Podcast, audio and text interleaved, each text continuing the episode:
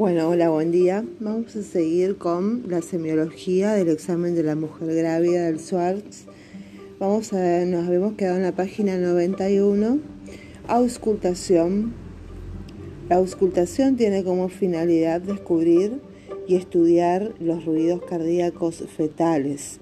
La auscultación directa o inmediata no es utilizada por ser incómoda y poco precisa se recurre en cambio con auxilio de aparatos.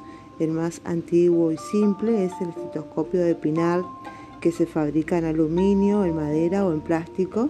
Consiste en un tubo o conducto que tiene un extremo dilatado, el colector o campana, mientras que por el otro termina en una superficie circular ligeramente cóncava con oído central llamada auricular, ya que allí se aplica el pabellón de la oreja. La auscultación de los latidos fetales es de sumo interés porque permite 1. Sentar con certeza el diagnóstico de embarazo. 2. Establecer si la gestación es simple o múltiple. 3. Verificar la vida del feto. 4. Corroborar el diagnóstico ya hecho por palpación de presentación, posición y variedad. 5. Apreciar la marcha del parto, progresión del feto, rotación. 6 poner en evidencia el sufrimiento fetal, sobre todo durante el trabajo de parto. Y bueno, la técnica se coloca a la, embarazada en el cúbito dorsal sobre una mesa de examen, pero no muy baja.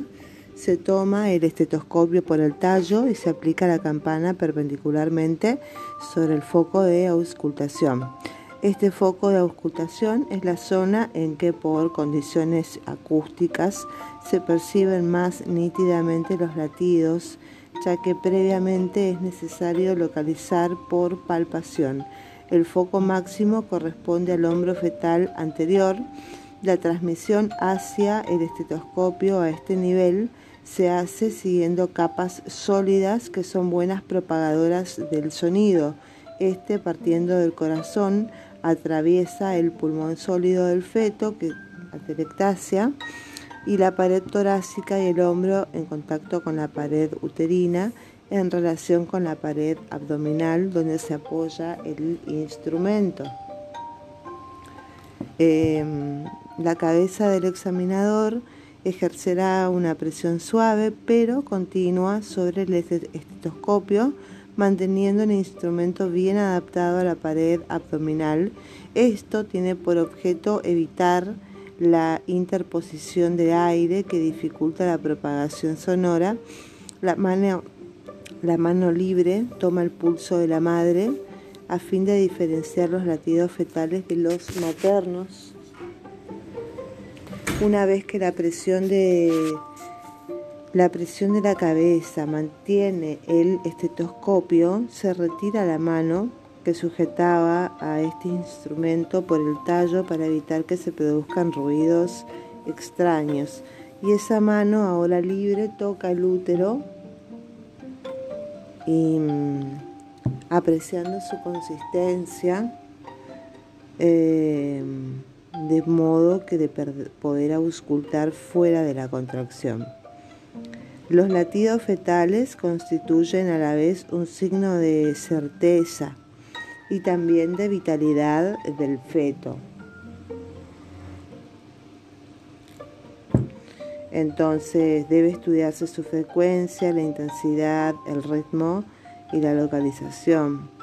Con respecto a la frecuencia, oscila en condiciones normales entre 120 y 160 latidos por minuto los latidos fetales pueden percibirse con este método desde la semana 20 de la gravidez, entre otros factores maternos que modifican la frecuencia cardíaca fetal, se puede citar la temperatura de la madre, la hipertermia materna produce taquicardia fetal. es clásico considerar el ritmo de los latidos eh, fetales como separado con, por intervalos iguales, como el tic-tac de un reloj, que es el ritmo embriocárdico. En la práctica, dada la gran frecuencia de los latidos, se lo percibe así, pero este hecho es aparente. Los ruidos cardíacos primero y segundo están separados por un intervalo más breve que el que existe entre el segundo y el primero. El efecto Doppler. Existen equipos basados en el efecto Doppler cuya sensibilidad significativamente mayor que la brindada por el estetoscopio de Pinart permite la detección de los latidos fetales en edades más tempranas de la gestación que van entre la octava y la décima. A estas edades gestacionales la frecuencia cardíaca suele alcanzar entre los 180 y 200 latidos por minuto. Su empleo es de gran utilidad en casos de auscultación dificultosa como polihidrapnios, obesidad, etc. Con respecto al diagnóstico diferencial de los latidos fetales con los maternos, es que no son isócronos.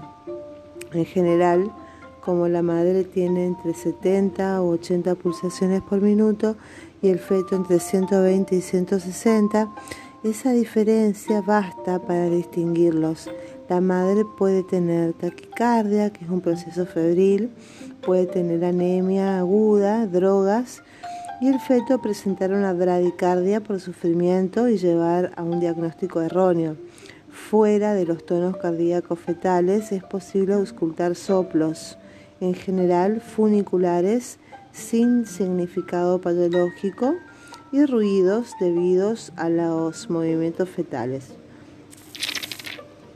Tacto por vía vaginal durante el embarazo, además de ser un recurso útil para el diagnóstico de probabilidad en el primer trimestre, completa los datos obtenidos por la palpación.